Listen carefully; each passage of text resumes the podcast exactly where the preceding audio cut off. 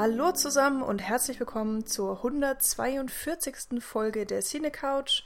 Mein Name ist Michaela, ihr kennt mich und im weit entfernten Mainz sitzt Nils am Mikrofon. Moin. Heute haben wir uns mal wieder einen etwas älteren Film vorgenommen. Wie ihr sicher schon gelesen habt, geht es um Touch of Evil von 1958, der deutsche Titel Im Zeichen des Bösen.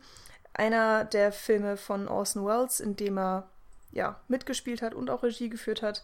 Den haben wir uns heute mal vorgenommen. Ähm, war meine allererste Sichtung. Wie war das bei dir, Nils? Äh, bei mir war es die zweite. Die zweite. Na, immerhin. Und ähm, was ich aber sicherlich schon zum 8., 15.000. Mal gesehen habe, ist die Anfangsszene. Darüber sprechen wir sicherlich auch gleich. Und über ganz viele äh, wichtige Sachen. Natürlich auch über Orson Welles. Ähm, ein bisschen. Aber wollen wir erstmal anfangen mit der Zusammenfassung des Films? Äh, ja, können wir machen. Okay. Also bei Touch of Evil im Zeichen des Bösen geht es los mit dieser weltberühmten Plansequenz, ähm, in der wir dem Polizisten Miguel Vargas folgen, gespielt von Charlton Heston, ironischerweise, der ja ein waschechter Ami ist. Ähm, also er ist Mexikaner und ist mit seiner Ehefrau gerade auf dem Weg von Mexiko in die USA, in so einer Grenzstadt. Und wir sehen, dass eine Bombe in ein Auto des reichen Geschäftsmanns Lindekers äh, irgendwie verstaut wird. Und die geht am Ende dann auch hoch. Lineker stirbt also und Vargas versucht, den Mord aufzuklären. Und zwar mit seinem amerikanischen Kollegen äh, Hank Quinlan, der wird gespielt von Orson Welles. Es ist ein sehr, äh, ja, alter, erfahrener, aber auch irgendwie vom Leben zerstörter Mann, der vor allem durch seine Intuition immer Fälle löst und er verdächtigt als Mörder den ähm, ja, jungen Mann Pancho. Das ist der Geliebte der Tochter vom ermordeten Lineker. Und Vargas und Quinlan versuchen dann irgendwie gemeinsam diesen Fall zu lösen, aber auch irgendwie gegeneinander, weil sie unterschiedliche Ansichten vertreten, weil sie ähm, sich selbst irgendwie ja nicht zusammenraufen können.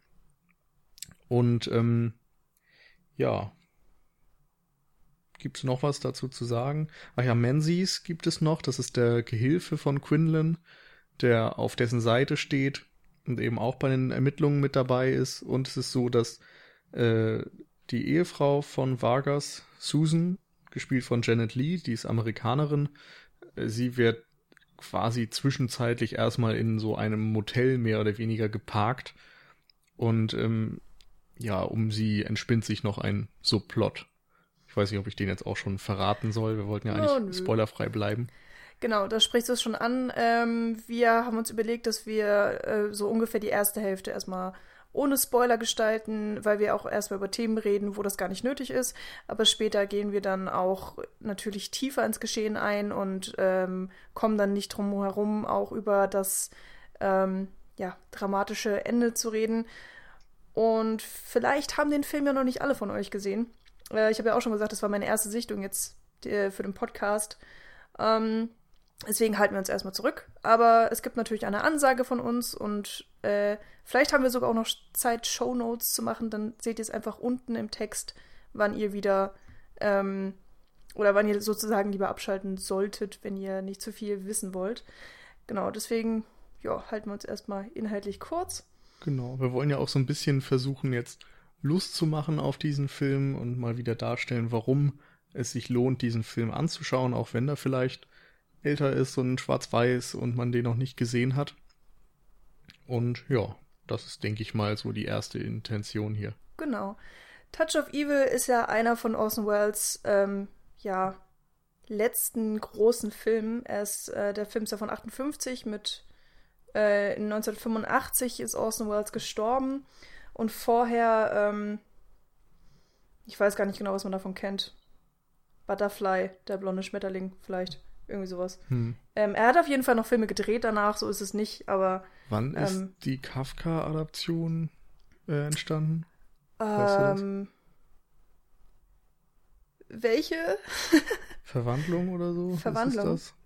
Nee, der Prozess. Der Prozess, 62. der kam tatsächlich noch danach. Okay. Meine ich. Ah, und hier äh, F for Fake. Der ist, glaube ich, auch noch so einigermaßen äh, bekannt. Genau. Ähm, ja. Generell ist natürlich äh, Orson Welles bekannt für den großartigen Film Citizen Kane, der auch äh, von, von allen immer noch gelobt wird. Ähm, ich weiß gar nicht, galt er mal als der beste Film aller Zeiten unter. Ja, genau, auf unter, jeden Fall. Bis vor ein, zwei Jahren oder so. Jetzt ist es, es Vertigo, ja immer, ne? Ja, genau. Das ist ja diese F AFI, also American Film Institute Liste. Die stellen ja irgendwie alle paar Jahre mal so eine Umfrage von Kritikern zustande und versuchen dann eine Liste der 100 besten Filme aller Zeiten zu machen. Und da war die ersten zwei Male, glaube ich, oder die ersten drei Male, also 99 und 2007 oder so, war da, glaube ich, äh, Dings, Citizen Kane auf Platz 1 und jetzt nur noch auf Platz 2 und Vertigo vorne oder so. Abgesehen ja. davon natürlich immer so ein bisschen fragwürdig, den einen besten Film aller Zeiten ähm, erklären zu wollen, aber der gehört zumindest dazu, ist einer der einflussreichsten Filme überhaupt und gleichzeitig auch das Debüt von Orson Welles gewesen. Und gerade deshalb ist es eben immer so interessant, seine Karriere zu betrachten, denn man müsste ja denken, dass einer, der solch ein Debüt hinlegt, danach machen kann, was er möchte. Und dem war eben nicht so. Das Hollywood-System war da sehr restriktiv und hat ihm immer wieder Steine in den Weg gelegt, so dass er dann ja fast nie mehr seine Vision wirklich umsetzen konnte und wenn, wurde sie nachher im Schnittraum irgendwie zerstört. Er hat dann teilweise auch in Europa gearbeitet, weil es in Hollywood irgendwie keine Möglichkeit mehr für ihn gab, weiterzuarbeiten. Und ja, es ist im Grunde eine, eine sehr tragische Karriere, weil er seiner Zeit voraus war und erst im Nachhinein so, ja, den, den Rang erfahren hat, den er auch verdient hat. Und das ist, äh, finde ich, noch ganz lustig, dass wir jetzt zuletzt im Podcast irgendwie immer wieder solche Fälle hatten, wo Filme, als sie rauskamen, irgendwie missverstanden wurden oder verstümmelt äh, veröffentlicht wurden oder irgendwie unter schwierigen Produktionsbedingungen entstanden sind. Ob man jetzt Rififi nimmt oder Metropolis oder äh, den hier eben, da haben wir scheinbar so ein Fable für. Mm. Ja, vielleicht sind das genau auch die interessantesten Filme. Ähm, weil natürlich das Studio sich eher einmischt bei Projekten, die kompliziert sind, die vielleicht auch eine schwierige Meinung äh, thematisieren und so weiter und so fort. Und ähm, Orson Welles an sich war ja auch schon ja eine spektakuläre Persönlichkeit. Also ähm, ja, oh gut, ich kann jetzt nicht sagen, dass ich ihn persönlich kenne, aber das jedenfalls mhm. habe ich natürlich immer so, äh, oder das ist mein Eindruck von, von ihm, von seiner Persönlichkeit als Regisseur und Schauspieler und, und auch einfach Künstler. Ähm, aber es ist tatsächlich unfassbar schade, dass das Studio da teilweise so viel zerstört oder auch einfach reinfuscht generell. Und da fragt man sich natürlich auch immer einerseits halt warum, andererseits fordert man das Recht der freien Künste, eben auch natürlich das Recht der Meinungsfreiheit, das ähm, Recht auch, dass der Schaffende seinen Job einfach eigenständig durchführen kann. Ähm, oft nimmt man das natürlich als gegeben hin und in diesen Fällen kriegt man es dann natürlich auch ja in den großen Geschichten mit, dass es ähm, manchmal genau auch andersrum läuft. Und ähm, wir können ja mal sagen, wir haben jetzt den Director's Cut gesehen, in der Fassung, wie Orson Welles den Film eigentlich auch haben wollte. Ja, Aber, oder nicht? Ist schwierig. Also ja, wir können ja einfach mal generell die ja, genau. Entstehungsgeschichte aufrollen und dann dahin kommen, welche okay. Version es überhaupt gibt. Und zwar war es so, dass äh, als der Film geplant wurde, ging es eben darum, eine Adaption eines Kriminalromans zu drehen. Batch of Evil hieß der und wurde übersetzt mit dem deutschen Titel Unfehlbarkeit kann tödlich sein. Ähm, war wohl jetzt auch nichts Herausragendes. Ähm, und es gibt so verschiedene Geschichten, wie dieser Film dann zu Orson Welles gelangte. Er, es gibt eine Version, da hat er wohl irgendeinem Pro Produzenten gesagt, gib mir das schlechteste Drehbuch, was du hast, und das werde ich dann verfilmen. Einfach weil er Hollywood wohl demonstrieren wollte, dass er auch aus schlechten Drehbüchern noch super Filme machen kann. Ähm, die verbreitetere Geschichte ist aber die, dass äh, die Hauptrolle an Charlton Heston gegeben werden sollte. Dem wurde die angeboten und äh, ihm wurde quasi gesagt, dass Orson Welles schon als Schauspieler dabei wäre, eben als Hank Quinlan. Und dann hat er gesagt, wer ist Regisseur? Und das stand noch nicht fest. Und hat dann quasi gesagt, ja, wenn ihr Orson Welles dabei habt, warum lasst ihr den nicht gleichzeitig auch Regie führen? Und dadurch haben sie dann quasi gesagt, na gut, dann geben wir das an Orson Welles, damit Charlton Heston zufrieden ist und eben diese Rolle spielt. Der hatte, glaube ich, vorher auch irgendwas Großes gedreht und war das, ah ja, die Zehn Gebote kam kurz vorher. Insofern hatte der dann den Star-Appeal und sie mhm. wollten ihn unbedingt dabei haben. Also hat sein Wort dann Gewicht gehabt und Orson Welles, ja, kam dazu, hat, glaube ich, dann nur äh, den, die Bezahlung gekriegt für seine Schauspielrolle, nicht für die Regie, aber hat dann trotzdem zugesagt. Ähm, genau, und er hatte dann auch relativ weitgehend freie Hand, konnte den Film so drehen, wie er wollte, hat am Anfang auch sehr penibel darauf geachtet, nicht zu viel Zeit zu vergeuden, weil ihm der Ruf vorauseilte, dass er immer viel zu lange braucht und viel zu sehr übers Budget hinausschießt mhm. und so weiter. Und ähm, ja, hat dann den Film fertig zusammengeschnitten und dann gab es eine Preview-Fassung dieses Rohschnitts. Ich weiß gar nicht genau, ob das ein Rohschnitt war oder schon wirklich eine komplett fertige Version, aber zumindest vorführbar. Und das Studio war dann alles andere als begeistert davon. Und Orson Welles ist irgendwie dann kurz danach nach Mexiko gegangen, weil er seinen nächsten Film planen wollte. Das war zu dem Zeitpunkt angeblich äh, Don Quixote und äh, der ist leider dann nie entstanden. Da gibt es ja für alle, die vielleicht auch noch Interesse dran haben, auch noch eine Geschichte um Terry Gilliam, der auch einen Film über Don Quixote machen wollte und gescheitert ist, was im Dokumentarfilm Lost in La Mancha sehr schön umgesetzt wird.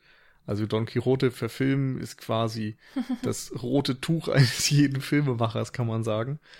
Ähm, ja, zumindest war Orson Welles dann in Mexiko und ohne sein Wissen hat das Studio einen anderen Regisseur engagiert, um Nachdrehs machen zu lassen, um die Story irgendwie ein bisschen verständlicher zu machen, weil die denen irgendwie zu ja, verschlossen und zu merkwürdig vorkam.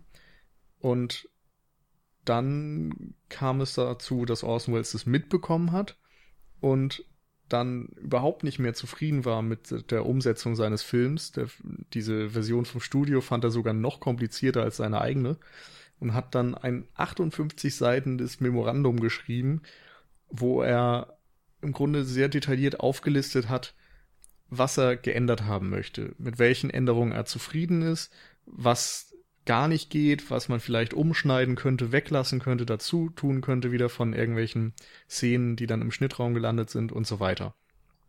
Und das Studio hat daraufhin dann eine weitere Fassung produzieren lassen, hat da aber quasi nichts von dem berücksichtigt, was in diesem Memorandum schrieb und nochmal deutlich gekürzt. Also, ich glaube, es waren letztendlich 98 Minuten oder so die Kinofassung. Ja, ich meine auch irgendwie sowas. Ja, ich, 95 steht hier, glaube ich, bei IMDb gerade. Vielleicht auch das. Also es waren gut anderthalb Stunden. Aus dem Welles hatte, glaube ich, ja, 110 Minuten oder sowas angepeilt. Also nochmal 15, 20 Minuten mehr Länge. Und diese Preview-Fassung, die das Studio gemacht hatte, mit der war er eben nicht zufrieden, auch wenn er irgendwie eingesehen hat, dass verschiedene Sachen Sinn machen. Also er hatte wohl noch mehr humorvolle Szenen eingeplant, die das Studio dann geschnitten hat und das fand er tatsächlich scheinbar ganz gut und hat sich damit dann auch auseinandergesetzt und versucht, das noch stärker in den Vordergrund zu rücken, als er eben dieses Memorandum geschrieben hat. Ähm, mit der Kinofassung selbst war er dann aber nicht unbedingt zufrieden. Und die Kinofassung ist dann letztendlich die gewesen, die ja jahrelang gezeigt wurde und die, die bekannte Fassung des Films war. In den 70ern wurde dann nochmal die Preview-Fassung des, äh, ja, ich glaube, eine Preview-Fassung in irgendeiner Form rauf, äh, aus, ja, irg aus irgendwelchen Archiven gefunden und dann auch vorgeführt. Und andere Leute wiederum haben dann Kinofassung und diese Preview-Fassung zusammengeschnitten und einfach überall die längsten Takes verwendet, um dann irgendwie diese Lauflänge zu erreichen, die Orson Welles vielleicht äh, gewollt hatte. Das war aber alles nicht unbedingt der Director's Cut. Ähm, Ende der 90er wiederum hat man dann aber einen Versuch unternommen, diesem Director's Cut so nah wie möglich zu kommen. Orson Welles war zu dem Zeitpunkt, wie bereits von Michi gesagt, schon tot. Aber der bekannte Cutter äh, Walter Murch, der zum Beispiel auch Apocalypse Now und Apocalypse Now Redux geschnitten hat, der hat sich dem Projekt angenommen und dann anhand des Rohschnitts, anhand de, der Kinofassung und anhand dieses 58-seitigen Memorandum, das äh, ja von dem geglaubt wurde, dass es verloren wäre, das ist irgendwie im Privatbesitz von Charlton Heston wieder aufgetaucht. Und anhand von diesem Schriftstück hat er dann versucht, der Vision von Orson Welles, die dort in diesem Text beschrieben wird, möglichst nahe zu kommen. Und diese Version, diese Schnittfassung wurde dann 98 veröffentlicht und ist mittlerweile auch auf DVD und Blu-ray und so weiter erhältlich. Und die ist 106 Minuten lang.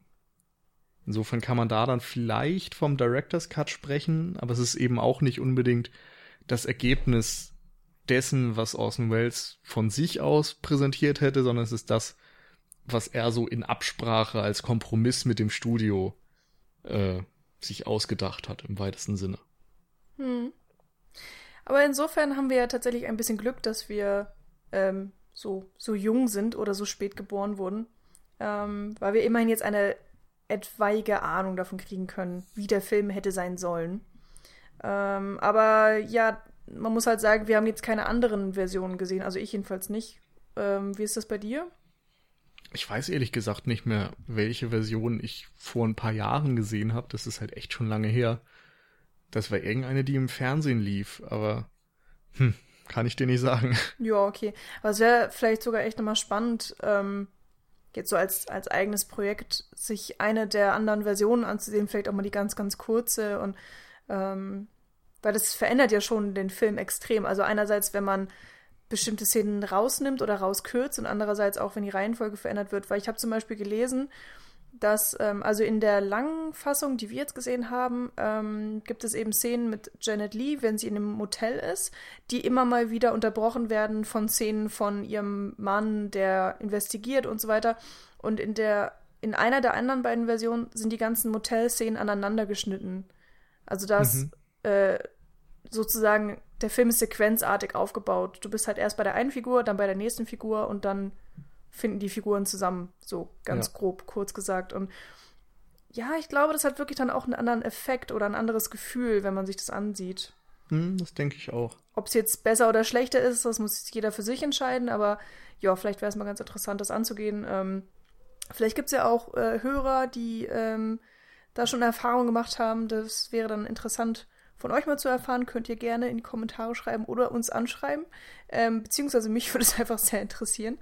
Ähm, ja, aber wie gesagt, wir haben die, die längste Version gesehen. Ähm, und nee, ich glaube eigentlich nicht mal. Ach so. Aber Egal. Ja, wie auch die. immer. Also die, die Orson Welles äh, Vision am nächsten kommt zumindest. Genau. Ähm, möchtest du noch über andere Filme von Orson Welles reden? Oder mehr über Orson Welles? Äh, nee, ich glaube, das ist damit auch getan, dass man gesagt hat, was für ein Standing der 1941 hatte und wie sich das eben entwickelt hat. Also er hat mehrfach Probleme gehabt, weil er das Budget überzogen hat und weil er letztendlich nur bei Citizen Kane erstmal den Final Cut hatte und wirklich äh, kreative Freiheit hatte und danach war eben irgendwie auch immer so eine tragische Figur und ich glaube, das ist so das Wesentliche davon.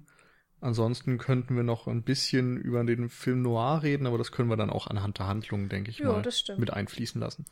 Was ich bei Orson Welles persönlich immer sehr interessant finde, ist, ähm, dass er halt sehr gerne auch vor der Kamera stand. Das äh, machen jetzt auch nicht unbedingt viele Regisseure, mh, mm, dass sie eben auch teilweise einfach der Hauptspieler, äh, Hauptdarsteller in ihren eigenen Filmen sind. Ähm, das sind dann immer so Situationen, wo ich gerne dann am Set dabei gewesen wäre, weil ich ähm, das sehr interessant gefunden hätte, wie er das, diese beiden Jobs miteinander vereinbart ähm, oder ja. ja verknüpft. Ähm, Oder auch so Sachen wie The Third Man, wo er dann die Hauptrolle spielt, aber mit der Regie überhaupt nichts zu tun hat. genau. Da muss er sich ja dann vermutlich ganz schön zurücknehmen. Ja, ich meine, hier bei Touch of Evil hat er ja sogar auch noch das Drehbuch geschrieben. Ähm, oder ja, mitgeschrieben, beziehungsweise aus dem Buch Badge of Evil dann ähm, ein, ein, fertig, ein ja, Drehbuch konzipiert. Ähm, ist schon sehr interessant. Auf jeden Fall scheint er ja relativ begabt zu sein. Meine, du hast ja auch schon gesagt, Citizen Kane, sein Debüt, äh, ein unglaublich gefeierter Film, das muss man erstmal hinkriegen. Und ich finde eigentlich, ja, Touch of Evil hat auch Aufmerksamkeit verdient.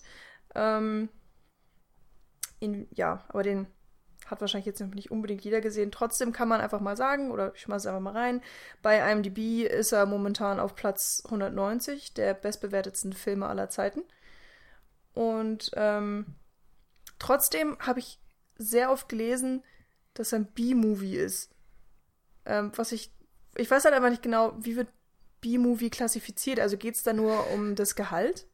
äh, also das, war- Budget?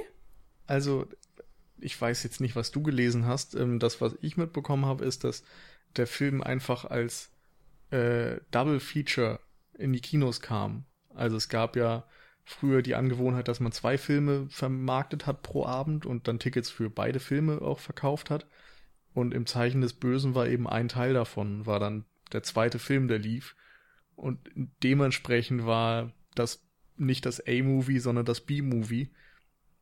Aber ich weiß ehrlich gesagt nicht, inwieweit man da jetzt von, ja, von den Produktionsbedingungen und so weiter sagen kann, dass er jetzt ein B-Film ist. Also da, da schwingt ja Hm. heutzutage noch immer so was sehr Wertendes mit und auch etwas, was so auf die, die Qualität und die, die Kosten und so weiter anspielt. Und das war, glaube ich, bei Touch of Evil jetzt nicht unbedingt der Fall. Ah, okay.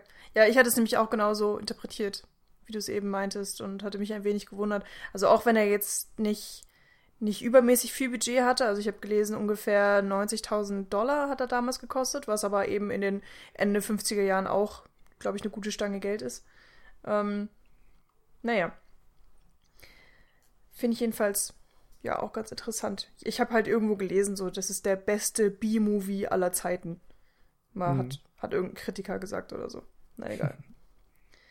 ähm, ja, du hast ja schon gesagt, wir haben mit Touch of Evil einen, ja, auch Film Noir ausgewählt. Also ähm, er vereint natürlich so ein paar mehr Genres. Es ist natürlich auch ein Kriminalfilm. Wir haben einen Mord, der aufgeklärt werden muss. Gleichzeitig ist es auch ein, ein Thriller. Man könnte fast schon sagen, auch ein bisschen Personendrama. Es ist eine sehr, sehr interessante Mischung. Mm, ist auch aber ist ja auch. Also, ja, das ist, das ist natürlich auch wieder dieser Genrebegriff, ne? Ja, genau.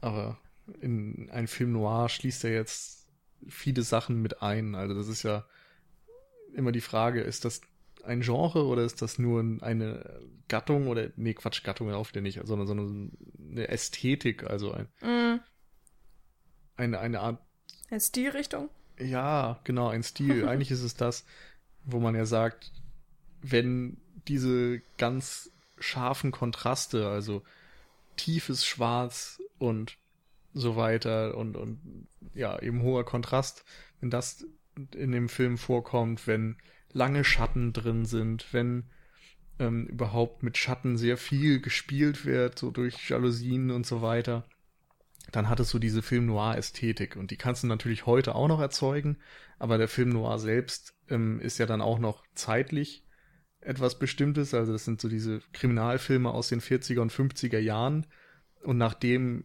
diese Welle von Kriminalfilmen einfach abgeebbt ist, war der Kri Film Noir einfach beendet. So, du kannst heute Neo-Noirs machen, die dann diesen Stil wieder aufgreifen und die in die Richtung geben, aber du wirst nie wieder einen richtigen, echten Film Noir machen Mhm. können. Das ist genauso wie in einer anderen Kunstgeschichte so das, das Barockzeitalter oder so. Du kannst dich in diese Tradition stellen, aber die Zeit ist einfach vorbei.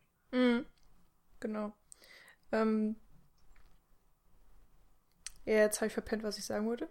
Also wir Aber waren egal. auf jeden Fall beim Genre und Genau. das im Zeichen des Bösen irgendwie Thriller-Elemente und sonst was ineinander ja, vermischt. Ja, genau. Ähm, nee, was ich auch noch sagen wollte, ist, dass der Film in Schwarz-Weiß gedreht wurde, komplett, was ja 1958 gar nicht mehr unbedingt nötig war. Also da gab es auch schon seit ein paar Jahren Ja, seit wunderschöne, sogar. oder seit längerem, ja, äh, wunderschöne äh, Technicolor-Farbfilme. Äh, aber Orson Welles hat sich bewusst dazu entschieden, alles in Schwarz-Weiß zu drehen. Und ähm, man muss auch sagen, der Film ist in Schwarz-Weiß wunderschön. Wir gehen wahrscheinlich auf die Kamera sowieso später nochmal ein. Mhm. Ähm, aber es ist halt auch interessant, dass er sich eben Genau. dafür entschieden hat. Besonders spannend ist auch noch, dass dieser Film ja dann so zur Wendezeit rauskam, wo der Fernseher auf einmal die Wohnzimmer erobert hat. Ach und ja. ähm, man hat darum in dieser Zeit dann auch darauf geachtet, dass Kinofilme im Breitbildformat aufgenommen werden, um irgendwie noch ein Argument zu haben, warum man Leute ins Kino schicken muss, so wie das heutzutage vielleicht mit 3D der Fall ist oder so. Und darum wurde der Film in 16 zu 9 gedreht, aber ähm, oder nee, andersrum. Der Film wurde, glaube ich, in 4 zu 3 gedreht, aber wurde im Kino in 16 zu 9 gezeigt. Und da wurde dann einfach oben und unten ein bisschen was vom Bild abgekappt. Und Das ist auch irgendwie grauenhaft. ja, aber es ist so, dass dieses, also Orson Welles wusste angeblich auch von dieser Praxis und wusste, dass das seinen Film erwartet und hat deshalb wohl auch ganz bewusst Kameraeinstellungen ausgewählt, wo beide Formate dann funktionieren. Wo es nicht so wirkt, als würde einfach was abgeschnitten werden oder so. Das ist zumindest das, was ich jetzt noch gelesen habe und darum ist es auch so, dass man, wenn man die deutsche Blu-ray-Fassung kauft, dass dort wirklich vier Versionen des Films drauf sind, nämlich die Kinofassung in 4 zu 3 und 16 zu 9 und dieser, ich sag mal, Director's Cut in 4 zu 3 und in 16 zu 9. Ja, so schön, man hat die Auswahl. Orson Wenigstens. Welles hat angeblich die 4 zu 3 Fassung bevorzugt oder überhaupt das 4 zu 3 Format, aber ist natürlich auch schwierig zu sagen, was da jetzt richtig und was falsch ist. Wir haben es in 4 zu 3 gesehen, oder? Genau. Genau. Weil ich weiß ich nicht, ich mag es auch wirklich, alte Filme in 4 zu 3 zu gucken. Also wenn ich halt auch weiß, okay, das ist einfach das Format der Zeit damals gewesen. Ähm, und es macht mir auch überhaupt nichts aus, wenn dann rechts und links schwarze Streifen sind, weil natürlich habe ich auch zu Hause einen Fernseher stehen im 16 zu 9 Format und wenn man dann einen 4 zu 3 Film guckt, ist das Bild nicht komplett ausgefüllt. Das stört mich aber wirklich überhaupt nicht. Und ähm, es hat so einen gewissen Charme, finde ich. Hm. Also mir geht's noch nicht mal darum, was mir jetzt persönlich besser gefällt oder so, sondern das Wichtige ist ja, dass diese Einstellungen mit Bedacht gewählt wurden. Also Nee, da hat ich- sich ja jemand Gedanken gemacht, warum etwas am linken Bildrand vielleicht zu erkennen ist oder warum es eben nicht mehr zu erkennen ist oder warum etwas irgendwie ja gut aufgeteilt ist. Also es gibt ja, weiß ich nicht, wenn man heute zum Beispiel an Wes Anderson denkt oder so, das ist ein Regisseur, der, der komponiert seine Bilder ja ganz genau auf Formen und Ebenen und so weiter durch. Also wenn du da auf einmal irgendwas abschneiden würdest, dann würde diese Symmetrie ja zum Beispiel unter Umständen kaputt gehen. Und darum Mhm. finde ich es einfach wichtig, dass Filme, die in einem gewissen Format gedreht wurden, auch in diesem Format gezeigt werden und angesehen werden. Mhm. Ja, da ist auf jeden Fall recht. Also das finde ich auch. Ich meinte halt nur generell. Also generell 4 zu 3 Filme. Ja. Ähm, die haben so einen gewissen Charme, wenn man sie eben in, in diesem Format auch äh, guckt. Das war jetzt nicht unbedingt nur auf Touch of Evil bezogen. Ähm, Aber vielleicht wir können wir mal zu Touch of Evil kommen. ja, ja. ne? Genau, hatte ich jetzt auch gedacht. Ähm, ja, wir haben ja schon gesagt, es ist ein, ein Film noir. Da können wir ja dann ja vielleicht ein bisschen weitermachen. Ja. Ja, okay. Nee, ich wollte nur auf deine Zustimmung warten. Ähm, also, ich meine, wir haben ja schon gesagt, es ist ein Kriminalfilm und dass dieser eine Typ, dessen Namen ich vergessen habe, umgebracht wird im Auto. Du hast es anfangs erwähnt. Äh, Lineker? Nein. Lineker, genau. Lineker, doch, genau. Und ähm, es, ja, der Film, beziehungsweise die Figuren im Film fangen eigentlich auch genau da an, wo der Zuschauer anfängt, nämlich so ziemlich bei Null. Ähm, und der Fall muss dann aufgerollt werden. Einfach alle Informationen müssen eingeholt werden, der erste Verdächtige wird geschnappt und so weiter. Das Interessante ist bei dem Film eben, dass wir sozusagen zwei Kommissare haben. Wir haben einmal den Mexikaner Vargas und auf der anderen Seite eben den ähm, Amerikaner Quinlan, die beide so ihre eigene Arbeitsweise haben und sich ähm, mehr oder weniger gleich in diesen Fall einmischen und diese Arbeitsweise dem Fall eben auch aufdrücken. Ähm, das macht für mich jedenfalls auch so ein bisschen die, ja, wie soll man das sagen, den Rhythmus des Films auf, wenn man das so mhm. sagen kann. Und äh, der Film fängt an mit Vages, also jedenfalls folgt die Kamera auch Vages. Aber tatsächlich ist eigentlich Quinlan der Hauptcharakter. Ja, ist, ich glaube, das ist eine Frage, die man gar nicht so leicht beantworten kann. Also, es ist, das gibt es jetzt auch wieder eine Anekdote dazu, dass äh, Charlton Heston wohl als Hauptdarsteller des Vages ähm, gedacht war und das auch so gedreht wurde. Und nachdem quasi alles fertig gedreht wurde, waren äh, Charlton Heston und Orson Welles gemeinsam essen. Und Charlton Heston hat gesagt, du hast einen einzigen Fehler beim Dreh diesen Films gemacht. Und dann hat Orson Welles halt gefragt, ja, was denn? Und Charlton Heston hat gesagt, du hast Vargas als die Hauptfigur porträtiert. Und eigentlich ist Quinlan die Hauptfigur. Und dann hat Wales halt gesagt, ja gut, das ändern wir sonst im Schnitt oder so. Aber okay. insofern kann man jetzt drüber streiten. Die haben wahrscheinlich selbst auch dann gar nicht gewusst, wer jetzt unbedingt die Hauptfigur ist. Beziehungsweise ist auch die Frage, braucht man überhaupt eine einzige Hauptfigur und so? Das sind ja alles so mm. auch Begrifflichkeiten, die vielleicht nicht so ganz wichtig sind für den Film dann.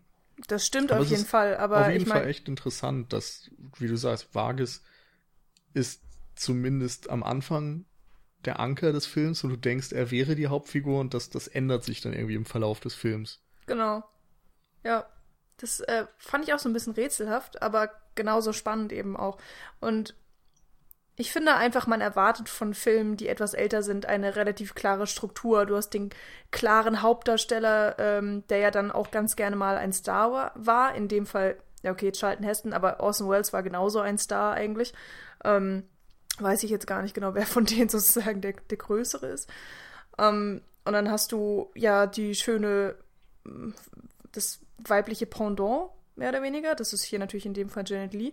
Und dann den, ja, vielleicht Bösewicht. Den klaren Bösewicht gibt es hier aber eigentlich auch nicht unbedingt.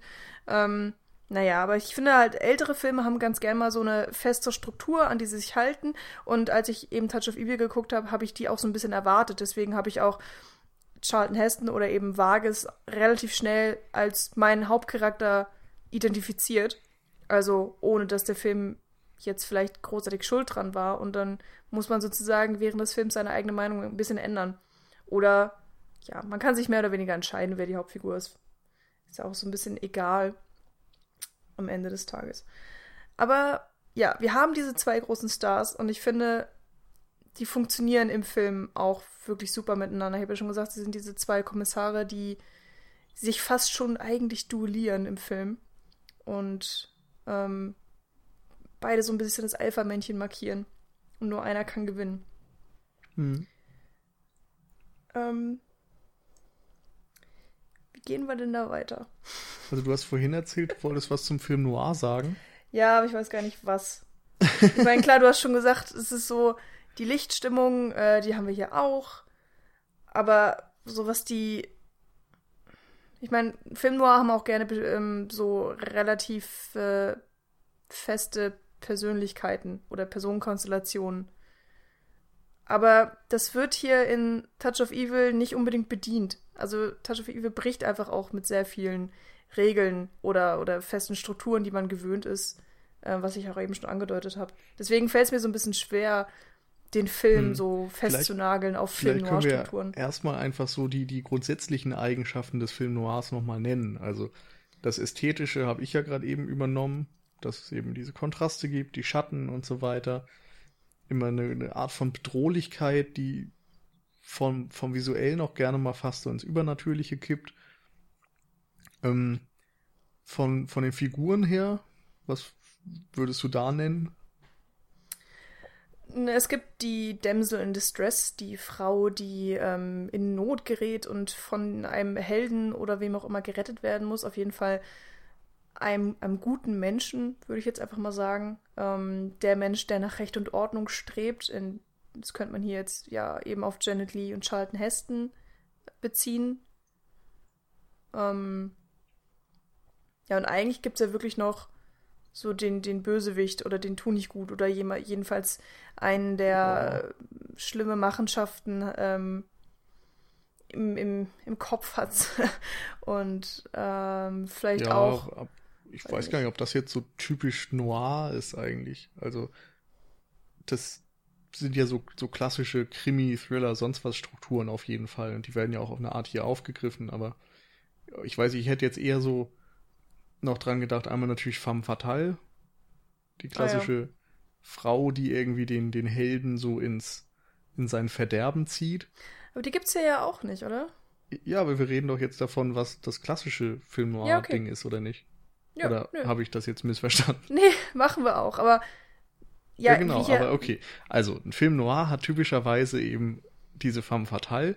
Dann gibt es den Helden, der irgendwie oder, oder was ist Helden, aber die, die Hauptfigur, meistens eben ein Mann, der von der femme fatale ins Verderben gestürzt wird, der äh, auch irgendwie meistens zunächst mal positiv konnotiert ist oder rechtschaffen ist oder so, aber dann doch auf Abwege gerät. Oder es sind so klassische Anti-Helden wie jetzt ein, ähm, Gott, jetzt fällt mir der Name nicht ein. Äh, ach, ach Gott, Gott. Der, Worauf du Humphrey, hinaus? Humphrey Bogart natürlich. Ach so.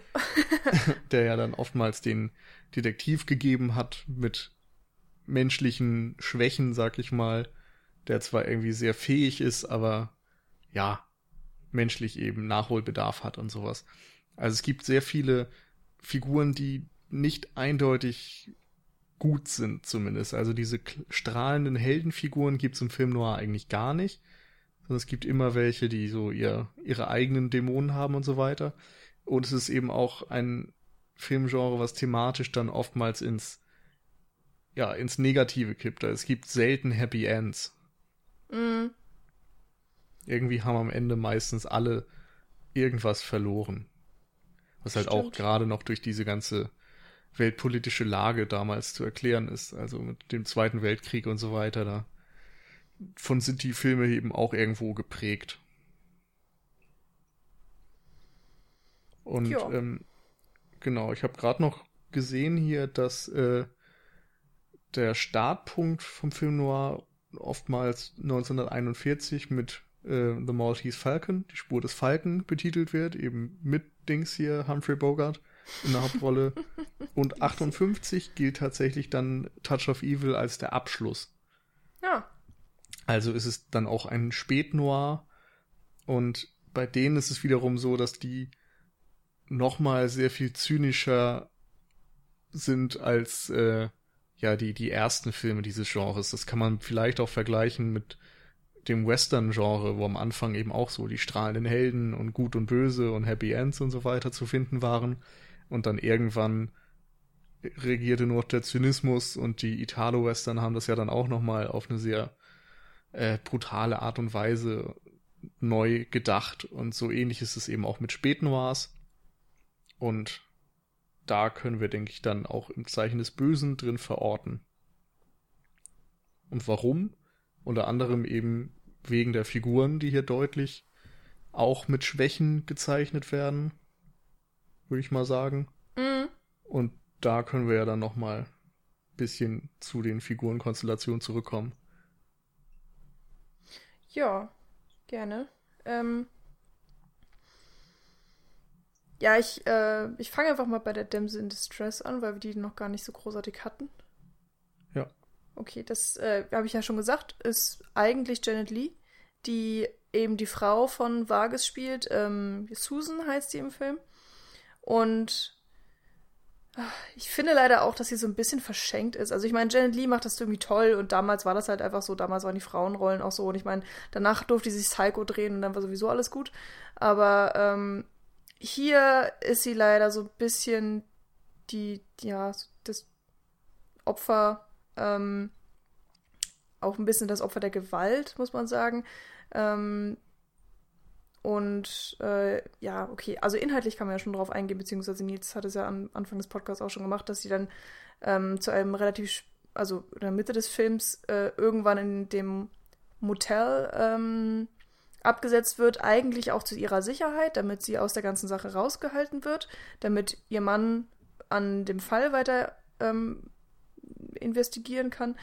Ähm, aber das entpuppt sich so ein bisschen zur Falle, da nämlich die Gauner dieses Motel besitzen oder die, ja, die, die Grandi-Familie ähm, und das für sie auch ausnutzen. Oder da sind wir, glaube ich, inhaltlich noch gar nicht drauf reingegangen, oder? Nee, das ist dieser. Subplot, den ich erstmal ausgespart hatte. Genau. Auf jeden Fall ähm, geht's ihr nicht so gut. Kann man kurz sagen. Sie muss dann auch ja gerettet werden und ich glaube, zum Ende des Films ist sie dann auch eigentlich schon gar nicht mehr wichtig. Also hm. jedenfalls erinnere ich mich gar nicht, dass sie in den letzten zehn Minuten überhaupt auftaucht. Also ich, ja. Ist ja auch egal. Auf jeden Fall, sie ist so die Dämse in Distress, ähm, die auch sehr schön dauernd auf dem Bett liegt und rumrollt und ohnmächtig ist und leidet, aber ganz hübsch dabei aussieht. Ähm, das finde ich immer so ein bisschen schade tatsächlich, wenn das in den älteren Filmen so massiv vorkommt. Aber mein Gott, das ist eben ein Kind seiner Zeit, das muss man dann auch mal verzeihen können. Hm, fällt mir halt manchmal ein bisschen schwer. Hier ist es mir dann wieder besonders aufgefallen. Aber mein Gott, die Rolle erfüllt ja tatsächlich auch einen relativ hohen Zweck im Film. Also, ähm, sie ist, dass sie rumleidet, ist sehr wichtig für den Film, sagen wir mal so. Ähm, es ist nicht nur ein Show-off. Und mhm. ja, passt natürlich dann auch wieder zum Film Noir. Ja, und es ist lustigerweise auch eine Überschneidung zu Rififi, wo wir schon so ein bisschen die mhm, genau. äh, ja, Frauendarstellung kritisiert hatten. Ja, und in Rififi war es ja tatsächlich noch schlimmer. Mhm.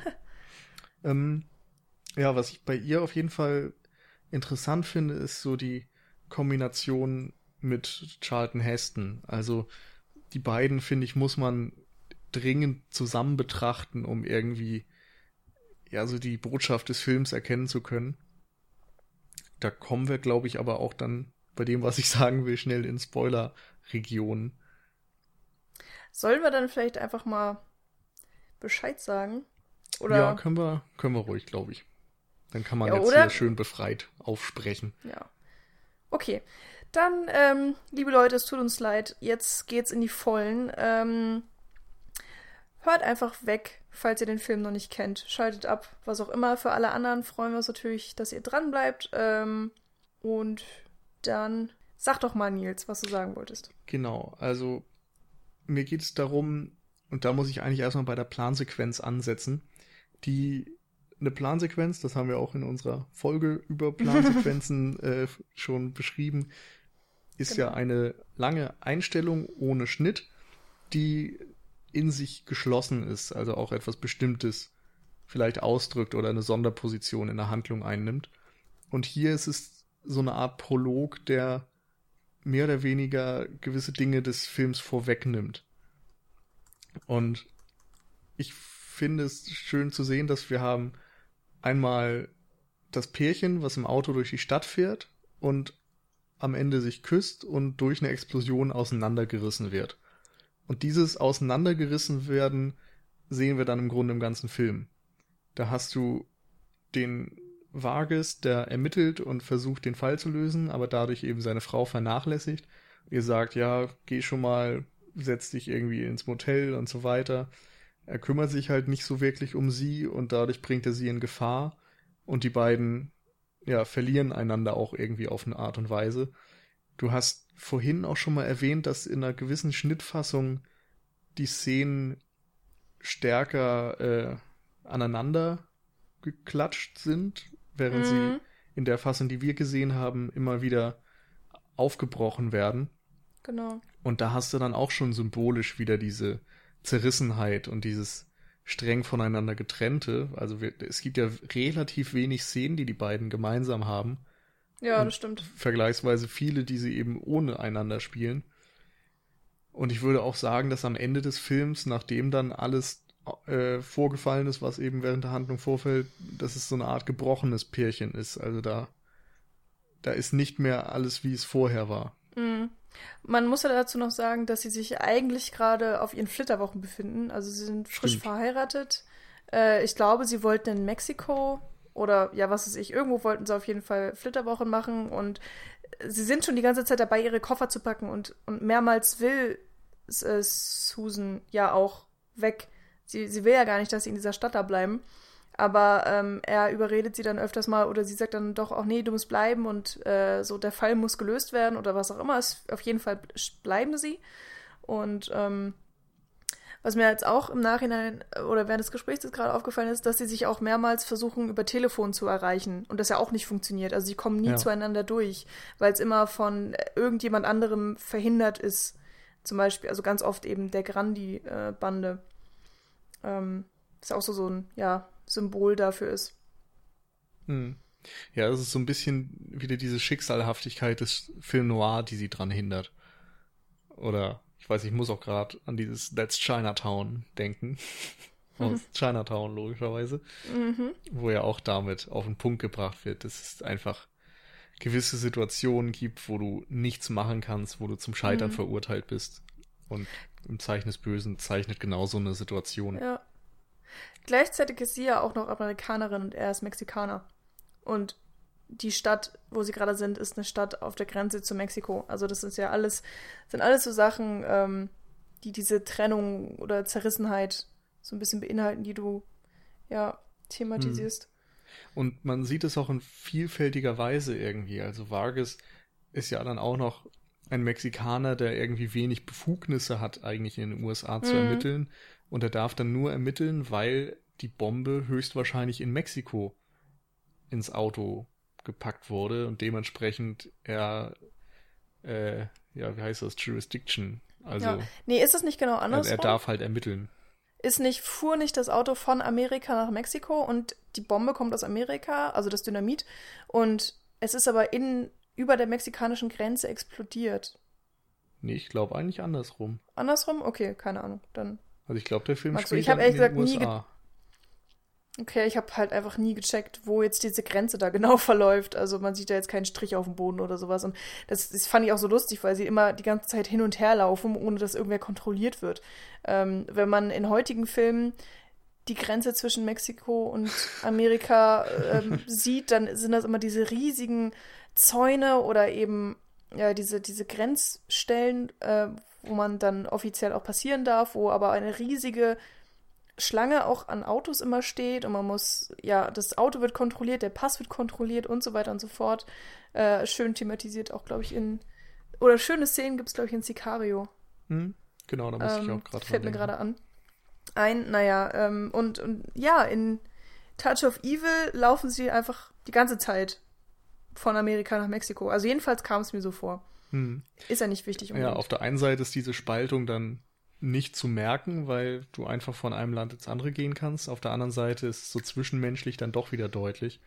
Ja, äh, zum Beispiel auch ähm, durch Quinlan, der ja. Genau, da wollte ich drauf hinaus. Genau. Ja. Die ganze Zeit sagt, äh, dass er was gegen Mexikaner hat und dass er auch überhaupt nicht mit Vargas zusammenarbeiten will. Und er verdächtigt ja auch sofort einen Mexikaner und nimmt den als Hauptverdächtigen in Beschlag. Ähm, hat er dann tatsächlich auch recht. Aber ja, seine Intuition hat ihm das erstmal gesagt, dass der Mexikaner schuld ist. Ähm, sind alles ganz, ja, wie soll man sagen, ganz interessante Muster jedenfalls, die sich da durch den kompletten Film ziehen. Hm.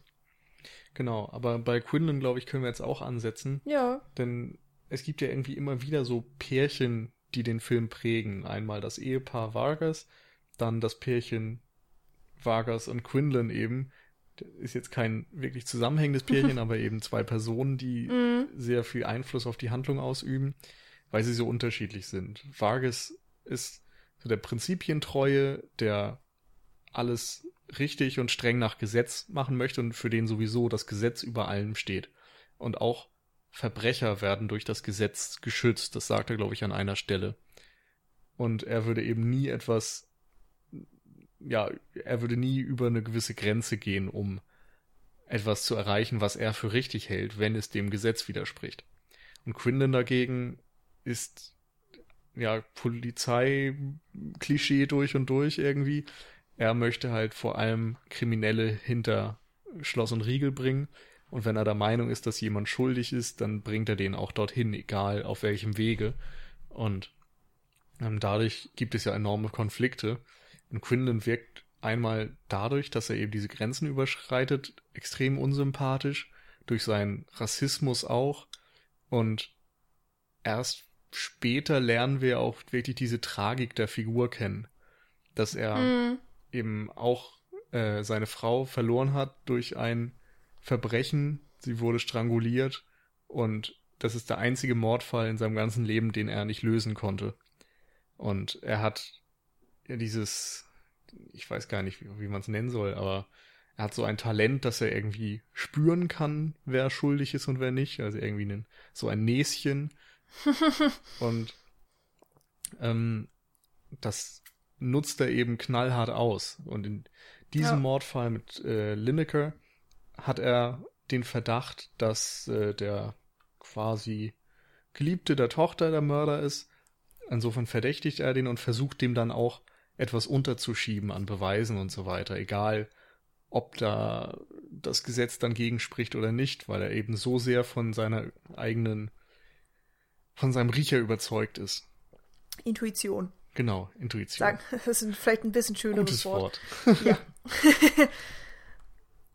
naja, und dadurch, ähm, dadurch ist er erstmal unsympathisch, aber mm. durch diese Backstory lernen wir ja dann auch, dass er eben ein gebrochener Mann ist. Er hat sein Leben lang irgendwie versucht, auch ein gutes Leben zu führen und stattdessen wird er eben schlecht bezahlt. Das Einzige, was er kann, ist Polizist sein und der Job erfüllt ihn irgendwie nicht, er macht ihn eher zum Alkoholiker und zum gebrochenen Mann, aber mhm. er kann einfach nicht davon loslassen. das ja, man ist hat eine das, große äh, Tragik. Ja, das auch das Gefühl, dass, dass er so ein leeres Leben hat. Also außer diesem Polizistenjob hat er nichts und wie du eben meintest, selbst das erfüllt ihn nicht und ähm, er ist zwar Alkoholiker, aber momentan trocken. Also es gibt die Nebenfigur Tanja. Nee. Tana. Äh, Tana. Genau, gespielt von Marlene Dietrich, die äh, eine ähm, Barbesitzerin ist oder sowas ähnliches. Und bei der aus, äh, Orson Welles, äh, also Hank Quinlan, ein ja stetiger Gast war, ähm, wo er eben auch seine Alko ja, Alkoholsucht ausgelebt hat, aber ähm, im Film besucht er sie dann äh, zum ersten Mal seit sehr vielen Jahren und sie erkennt ihn gar nicht, weil er sich so verändert hat, weil er statt, ähm, statt dem Alkohol nun der Sucht des, des ja, Zuckers oder äh, der Schokoriegel verfallen ist und anscheinend in diesen Jahren dann unfassbar viel an Gewicht auch zugelegt hat. Ähm, und am Ende des Films trinkt er dann ja aber tatsächlich auch wieder, was dann auch den absoluten Abstieg und Verfall wieder in Gang setzt, beziehungsweise halt ein Signal dafür ist, dass es jetzt äh, ja noch rasanter zu Ende geht mit ihm oder einfach viel, viel schlimmer noch wird. Ähm, was auch ganz interessant ist, dass, dass man sein Leid auch irgendwie körperlich sieht. Also eben mhm. dadurch, dass er so unfassbar fett geworden ist und ähm, ich weiß nicht, ob man das als Fettsucht schon beschreiben könnte, aber es ist auf jeden Fall ähm, auch gesundheitsschädlich und ja, früher hat ihm der Alkohol die Gesundheit äh, vermasselt und jetzt ist es eben der Zucker, in welcher Form auch immer. Er tut seinem Körper einfach absolut nichts Gutes. Hm. Ähm, raucht er auch? Weiß ich gerade gar Weiß nicht. Ich glaube nicht. Aber ja, ist ja vielleicht auch ein bisschen egal. Genau. Und insgesamt ist er halt geistig und körperlich nicht gesund. Ähm, ja. Und das merkt man ihm im Film, das macht ihn aber gleichzeitig irgendwie auch interessant. Und trotzdem hat er ja diesen unglaublichen Ruf als Polizist. Also auch seine, sein, sein Kumpane, also Menzies, ähm, steht voll hinter ihm. Er ist so stolz auf seinen Chef und sagt hier, hey, Quinlan ist der beste Ermittler, den äh, Amerika jemals gesehen hat, gefühlt und verteidigt ihn zu jeder Sekunde und dann kommt aber eben Vargas, der dann tatsächlich beweisen kann, dass Quinlan eben doch nicht der perfekte Polizist ist, für den ihn alle halten. Und damit wird dann sogar noch ja seine Berufs berufliche Karriere eigentlich zerstört. Und hm. ja, einerseits also denkt er man. Wird echt mit nichts hinterlassen am Ende, ne? Genau. Man denkt natürlich, er hat es verdient. Also er ist auch auf eine Art selbst schuld, weil er Beweise, ähm, wie sagt man das, falsch platziert hat oder ähm, ja, Beweise gefälscht hat. Genau. Beweise gefälscht hat und jetzt wird er eben dessen auch überführt. Das heißt, er hat sich dann anscheinend noch nicht mal besonders schlau angestellt. Ähm, auf der anderen Seite hat man am Ende des Films wirklich diesen durch und durch gebrochenen Mann. Und ja, dann kriegt man auch wieder Mitleid. Ja, das stimmt. Vor allem, weil es ihn ja wirklich hart trifft irgendwie. Also vom trockenen Alkoholiker, der sowieso schon irgendwie ein undankbares Leben geführt hat, wird er dann noch wieder in den letzten Tagen zum Alkoholiker, der noch von seinem besten Freund verlassen wird und dann mhm. stirbt er erschossen als Mörder ja. irgendwo in einer Gosse. Also und das ist wirklich so das der der ehrenloseste Tod, den man sich vorstellen kann und da fragt man mhm. sich tatsächlich irgendwann, hat er das verdient, weil er ja doch auf eine Art aufrichtig erscheint und eben auch weil Menzies an irgendeinem Punkt sagt, ich bin ein aufrechter Kopf, weil Quinlan mich dazu gemacht hat. Mhm. Also irgendwie hat das Schicksal ihn ja dazu getrieben, dann doch zum, zum schlechten Menschen oder sch zum schlechten Polizisten zu werden, obwohl er das an irgendeinem Punkt mal nicht war. Und mhm. da fragt man sich dann gleichzeitig wieder so, was macht diese Situation mit Vargas?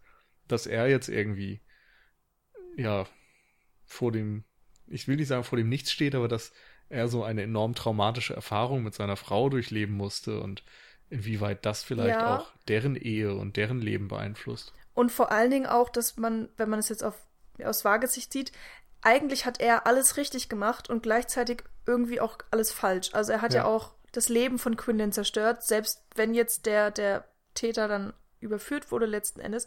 Und ich meine, am Ende erfahren wir ja sogar, was es halt noch tragischer macht, dass Quinlan recht hatte. Ja.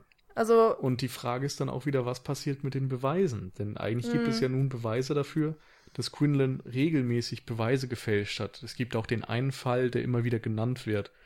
Den habe ich jetzt vergessen. Ja, mit, mit der Axt, wo, genau, äh, wo Quinlan die Mordwaffe dann irgendwie platziert hat. Genau. Und ja.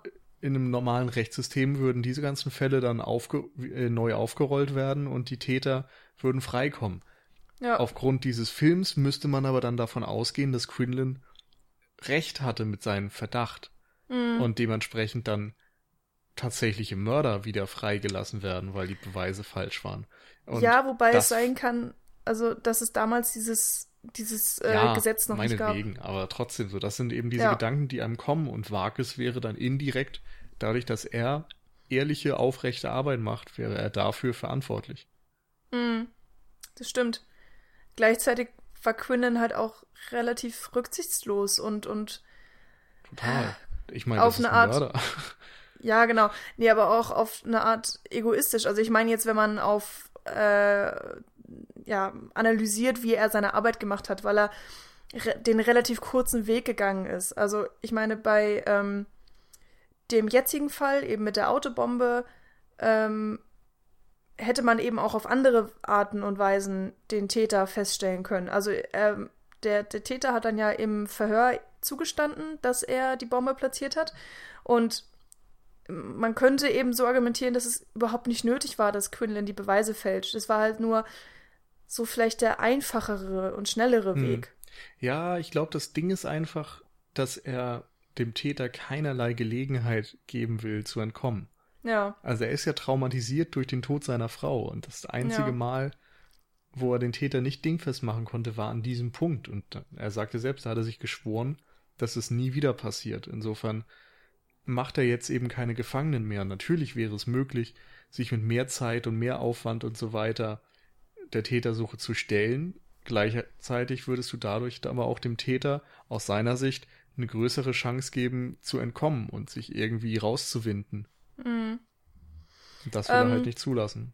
Wir können ja mal auf den mehr oder weniger, also zweiten Plot eingehen. Ich würde ihn tatsächlich hm. gar nicht unbedingt also als Sub Subplot sehen. Zu Menzies würde ich einmal noch kurz ja, sagen wollen, okay. weil das ja auch dann noch so ein Pärchen ist, was ich vorhin sagte, die auseinandergerissen werden.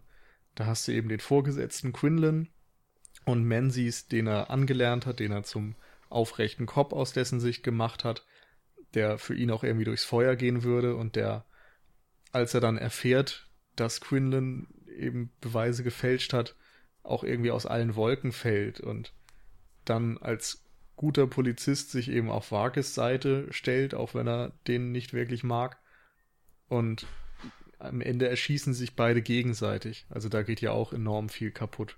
Mhm. Ich glaube, also Menzies überlebt auch nicht, oder? Der stirbt. Ah, okay. Weil. Und das Blut einmal, klebt er, dann ja bildlich an den Händen von Quinlan. Ja, er rafft sich ja halt nochmal auf, also um Quinlan dann zu erschießen. Und dann ja. war ich mir halt nicht so sicher, wie schwer Doch, er tatsächlich tot. getroffen wurde. Okay, Definitiv. Gut. Ja. Und ein anderes Pärchen, was eben dann auch nochmal, beziehungsweise zwei andere Pärchen sogar, die auch noch davon beeinflusst werden, sind einmal natürlich Lineker und seine Begleitung, die in die Luft gesprengt werden. Und dann der, äh, die Tochter und ihr Geliebter, der jetzt ja mit Sicherheit in den Knast gehen wird. Ja, stimmt. Ah, die waren verlobt, glaube ich. Ja. ja. Also es ist eben ein Film, in dem es für alle irgendwie ein schlechtes Ende nimmt. Mhm. Es gibt sogar noch ein mehr oder weniger Pärchen, ähm, die ja, die tatsächlich auch so ein bisschen auseinandergerissen werden, und zwar Grandi und äh, Quinlan. Weil die beiden ähm, ja zum letzten Drittel des Films eine ähm, hm, wie soll man sagen? Eine Allianz bilden? Ja, genau. Sowas in einer Art, eine, ja, eine Allianz eingehen. Und durch den Tod eben von Quinlan werden diese beiden ja auch auseinandergerissen, wobei diese Allianz ja eigentlich nie großartig stark war. Die ist, ähm, also, so, gehen wir doch mal der Reihe nach so ein bisschen. Inhaltlich ähm, war es so, dass ähm, Vargas ähm, herausgefunden hat, dass Quinlan die Dynamitstangen platziert hat bei dem Hauptverdächtigen und ähm, er konnte dies nicht direkt beweisen. Er hat aber zu Quinlan dann eben auch gesagt, ähm, dass er ihn hinterführen, äh, hinterführen? Nee, das Wort gibt's Und das Licht führen? Nee, ja, das Oder? passt ja gar nicht. Aber dass er es aufdecken will, dass er ähm, die Machenschaften Quinlans ähm, aufzeigen wird.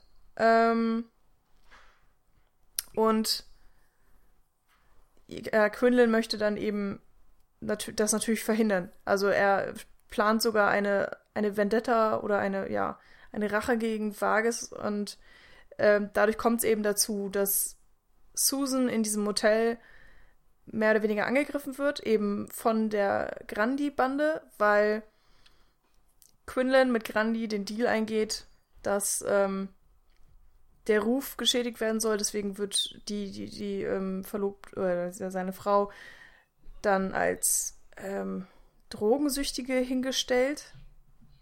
Und später soll ihr dann auch noch äh, der Mord an Grandi. Ach genau, es stimmt. Ähm, Quinlan tötet dann Grandi und will es dann auch noch ähm, Susan Vargas anhängen. Alles, um eben den Ruf von ähm, dem Detective Vargas zu zerstören. Ähm, und ich finde schon, also der Plot nimmt auch extrem viel Zeit im Film ein. Also du hast es vorhin halt als Subplot bezeichnet. Aber eigentlich finde ich, ist es halt so die zweite Hauptgeschichte und ähm, eben auch die Geschichte, die dazu führt, dass der Film sich mehr auf Quinlan konzentriert. Hm. Und auf den ganzen Plakaten, die man, ähm, ja, die es halt gibt zu dem Film, steht auch immer The strangest vengeance ever planned. Und ich glaube, damit ist eben auch die Rache von Quinlan an Vargas gemeint. Ja, das stimmt. Und ja, das fand ich schon ganz interessant.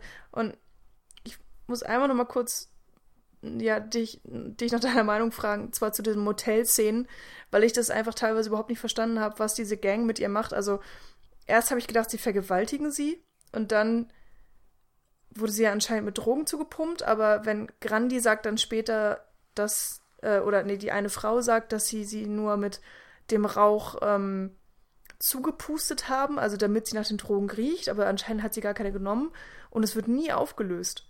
Und es wird auch am Ende des Films überhaupt gar nicht mehr drauf eingegangen. Hm. Das fand ich total merkwürdig.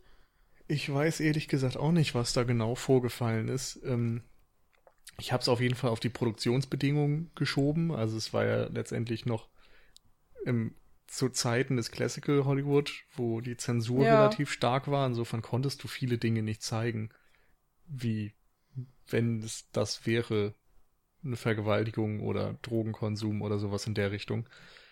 Insofern wird es eben offen gelassen und ich fand es dann auch eigentlich stark, dass man das nicht hundertprozentig weiß, weil die Fantasie da teilweise eben auch viel grausamer ist als das, was vielleicht vorgefallen ist. Und ja. Mhm. Aber ich, ich finde zumindest beides ist im Bereich des Möglichen. Ja, also ja, ob, ich weiß nicht, ob ich das jetzt stark finden kann, dass es nicht aufgelöst wird. Ich Nee, finde es jetzt was auch ich- nicht unbedingt ja. schlimm, aber ich habe es mich halt dann selbst gefragt, weil ich es einfach überhaupt nicht verstanden habe, was da jetzt genau alles passiert wird. Und ich fand es einfach so merkwürdig, dass es dann so in der Luft hing, dass am Ende des Films also noch nicht mal der Ehemann großartig drauf eingeht und dann ja, es stirbt halt Quinlan und dann ist der Film zu Ende. Hm. Und Also ja. darum habe ich es letztendlich auch als Subplot aufgefasst, Hm. weil es eben mit deutlich weniger Sorgfalt und Screentime und Wichtigkeit behandelt wird. Aber du hast schon recht, das sind Dinge, die, die wären vielleicht noch besser gewesen, wenn man sie wirklich ausformuliert hätte und die, vor allem die Reaktion drauf gezeigt hatte. Ich dachte auch während des Schauens, es wäre eine Vergewaltigung gewesen. Und dann ist es eigentlich sehr befremdlich zu sehen, wie wenig drauf reagiert wird ja, durch aber kann ja Vargas wirklich auch durch auch, also ich meine, ein Trauma von Susan ist jetzt auch nicht unbedingt erkennbar. Ja, das stimmt schon. Und naja, Und das ist halt alles auch, ein bisschen obwohl- rätselhaft. Obwohl sie irgendwie Heroin gespritzt bekommt und vergewaltigt wird und aufwacht und eine Leiche über sich sieht. Also die müsste ja eigentlich nur noch kaputt sein. Aber wie gesagt, ich, ich schiebe Ja. das oder entschuldige das an dem Punkt damit, dass es eben Dinge gab, die du vielleicht zu dem Zeitpunkt noch nicht zeigen konntest. Ja, oder eben, dass vielleicht durch den Schnitt auch dann tatsächlich nochmal andere Sachen verloren gegangen sind. Man, ja, man kann es ja nicht so eindeutig Ja. sagen hier in dem Fall. Ähm, wollen wir nochmal auf die Kamera eingehen? Ja, wenn du möchtest. Okay. Also ich Weil- finde halt die, die Plansequenz am Anfang beeindruckend und ansonsten, ja, mochte ich das, aber hätte jetzt nicht so viel einzeln hervorzuheben, glaube ich. Ja, ich auch nicht unbedingt, aber ich meine, es gibt ja zum Beispiel noch so zwei andere Longshots im Film, die Mhm. dann eben keine Plansequenz sind, aber eine, eine lange Einstellung. Und ähm, ich habe halt auch äh, gelesen, dass, ich glaube, genau in der Kritik von Roger Ebert, glaube ich, stand das drin, dass ähm, manche den Film sozusagen fünfmal gesehen haben, ohne auf die Story zu achten, weil die Bilder so fantastisch gewesen wären. Und dann erst beim sechsten und siebten Mal haben sie dann tatsächlich irgendwie auch mitbekommen, worum es geht, weil vorher die Story überhaupt nicht wichtig war und man einfach nur auf die Bilder gucken konnte. Und ähm, das ist auch, also äh, Roger, bei Roger Ebert stand drin und äh, da habe ich jetzt drüber nachgedacht und ich check nicht so ganz, worauf er hinaus will. Vielleicht muss man den Film dafür auch nochmal sehen. Aber dass der Film nicht in einer Linie erzählt ist, sondern in Kreisen und Schlaufen.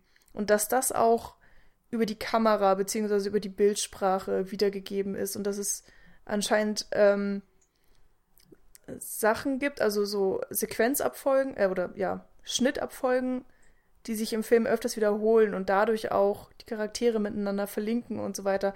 Also das fand ich ganz spannend. Anscheinend steckt da auch eine unfassbar starke Bildsprache dahinter. Ähm, oder auch eine, ja, Hm. Schnittstruktur in irgendeiner Form, die ich jetzt tatsächlich so noch gar nicht wahrgenommen habe. Ich muss wirklich zugeben, ich habe mich mehr auf den Inhalt konzentriert, weil ich den auch relativ kompliziert erzählt fand. Ja.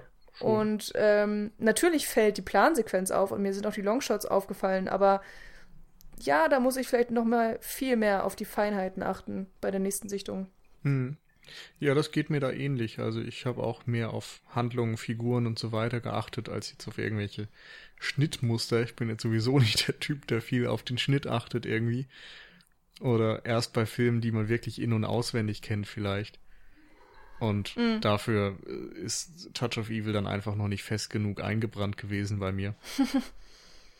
Nee, Aber ja, bei, also bei mir ja erst recht nicht. klingt auf jeden Fall spannend, sich damit dann auch noch auseinanderzusetzen.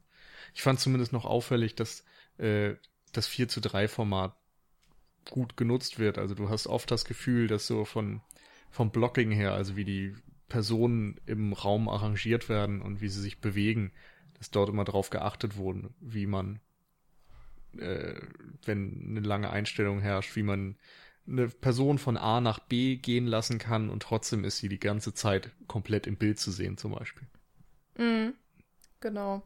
Also ja, das ist so meine Und- Sache fürs nächste Mal. Da achte ich noch mal Ja. mehr auf die Kamera. Und ich mag halt generell einfach so dieses schattige, dunkle Noir-Bild, was Mhm. gerade Orson Welles auch selbst immer sehr düster porträtiert und ihn noch ein bisschen bedrohlicher wirken lässt.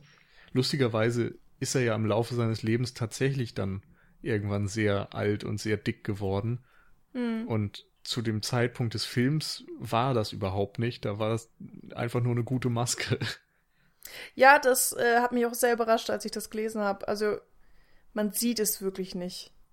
Es ist äh, faszinierend. Also, er hat ja auch, also klar, er hat irgendwelche komischen Polster an seinem Körper, aber die Ja. kann man ja mal durch Kleidung ganz gut verstecken, aber der hat tatsächlich auch im Gesicht diese, ja, ne, Fettwulst unterm Kinn angeklebt bekommen, was jeden Tag auch Stunden gedauert hat. Und ich habe es nicht wahrgenommen. Hm. Also, schon beeindruckend gemacht für die damalige Zeit auf jeden Fall. Ja. Und was mir noch einfällt, ich mochte das Ende, also diese Sequenz, wo sich dann rausstellt, dass Quinlan ähm, gemordet hat. Da wird er ja quasi äh, befragt von Menzies Mhm. und währenddessen ist der verkabelt, sodass Vargas das mithören und aufnehmen kann.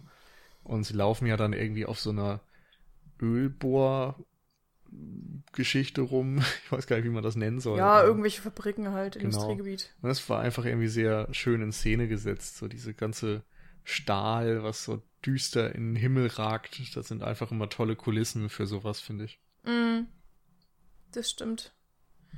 Ähm, da, äh, da hatte ich dich ja nach dem Film auch schon drauf angesprochen. Ich finde ich habe es immer noch nicht ganz verstanden, wie das gemeint ist. Und zwar die, so ziemlich das Letzte, was Quinlan dann auch sagt, ist äh, so, jetzt, jetzt habe ich auch, äh, oder ich habe noch eine Kugel für dich gefangen, Menzies. Weil er ja einmal ähm, vor anscheinend vielen Jahren für Menzies eine Kugel abgefangen hat und ihm dadurch das Leben gerettet hat. Und seitdem ist Das Menzies. Übrigens eine der Szenen, die vom Studio nachgedreht wurden. Die hatte Orson Welles gar nicht mit drin. Also da, wo Menzies zum ersten Mal sagt, wie er, wie diese Kugel von Orson Welles für ihn gefangen wurde. Mhm. Darum Okay. wirkt das dann am Ende dann auch ein bisschen deplatziert in der ursprünglichen Version.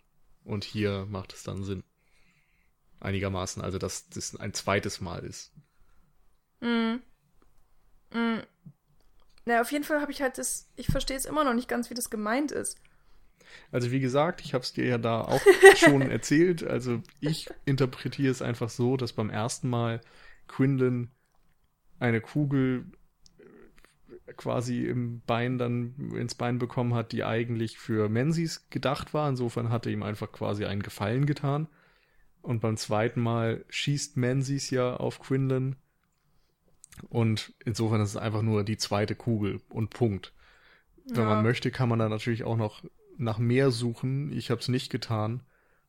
Aber was mir jetzt zum Beispiel als Gedanke kommt, ist, dass vielleicht Menzies auch verwickelt war in diese ganzen Geschichten und in diese Beweise, die irgendwo gepflanzt wurden. Und dass er Quinlan jetzt quasi umbringt und dadurch äh, selbst unbeschadet aus der Affäre hervorgehen kann, obwohl er beteiligt war. Mhm. Ja, das wäre ganz interessant, weil es dafür absolut gar keine Anhalte. Anhalte? Anhaltspunkte. Anhaltspunkte in, innerhalb des Films gibt. Also Menzies wird ja immer so ein bisschen als der, ähm, der, der, ja, derjenige Cop dargestellt, der alles unterstützt, der aber selbst vielleicht nicht ganz so viel Ahnung hat, was da vor sich geht. Und ähm, aufgrund der letzten Szene, ich hab's halt, ich hab's halt inhaltlich so verstanden, dass er eben nicht die Kugel von ihm fängt, sondern für ihn. Und ja, das würde dann inhaltlich so passen, wie du es gesagt hast, dass er sozusagen, ja, Menzies deckt in irgendeiner Form. Aber es passt nicht so ganz in den Film. Ich verstehe es einfach noch nicht ganz. Und ich habe auch im Internet nichts Großartiges dazu gefunden. Ähm, vielleicht ist der Wortlaut doch ein anderer, als ich ihn noch im Kopf habe. Aber egal. Ähm, wird sich dann vielleicht bei der zweiten Sichtung klären. Äh, die habe ich auf jeden Fall noch vor mir. Äh, der Film ist einfach generell so reichhaltig. Also ich kann mir auch gut vorstellen, ähm, ja, dass man bei der zweiten Sichtung dann noch auf andere Sachen achtet. Ich habe ja schon gesagt, ich werde dann auf die Kamera achten oder auf die, auf die Filmsprache. Und ähm, er ist auf jeden Fall auch eine zweite Sichtung wert. Ich hatte, ja, so meine Probleme mit dem Film, aber er ist auf jeden Fall extrem interessant. Ähm, toller Orson Welles. Und ja, guckt ihn euch an, falls ihr es noch nicht getan habt. Ja, auf jeden Fall. Also ich finde, es ist echt ein wirklich, wirklich toller Film. Ein super Film noir, wer irgendwie auf Kriminalfilme und sowas steht und gerade auch so dieses, ähm, ja, differenzierte, ambivalente mag, dass am Ende vielleicht nicht alles so eindeutig ist, der wird mit dem Film bestimmt glücklich werden. Ja. In dem Sinne verabschieden wir uns jetzt. Ähm, schön, dass ihr uns zugehört habt und uns eure Aufmerksamkeit geschenkt habt. Vielleicht wollt ihr das ja auch noch auf anderem Wege tun und ihr könnt uns natürlich äh, auf ganz vielen Seiten noch besuchen. Wir haben unsere eigene WordPress-Seite www.cinecouch.net. Natürlich sind wir auch auf Facebook vertreten. Einfach Cinecouch suchen. Oder auf iTunes, da gibt es natürlich auch, genauso wie auf unserer Seite, alle alten Podcasts, die wir bisher gemacht haben, noch zu hören. Ihr könnt uns Bewertungen hinterlassen oder Kommentare, Nachrichten, wie auch immer ihr das möchtet. Ihr könnt uns auch Vorschläge schicken. Gerade haben wir wieder einen über Twitter reinbekommen. Mal schauen, ob wir äh, die Liste, die jetzt immer länger wird, auch mal irgendwann abarbeiten. Ähm, wir geben euch auf jeden Fall Bescheid. Und auf Podcaster sind wir noch zu finden. Habe ich irgendwas vergessen? Glaub nicht. Nö. Gut. Habt uns lieb auf allen Kanälen. Ähm, mich hat's gefreut.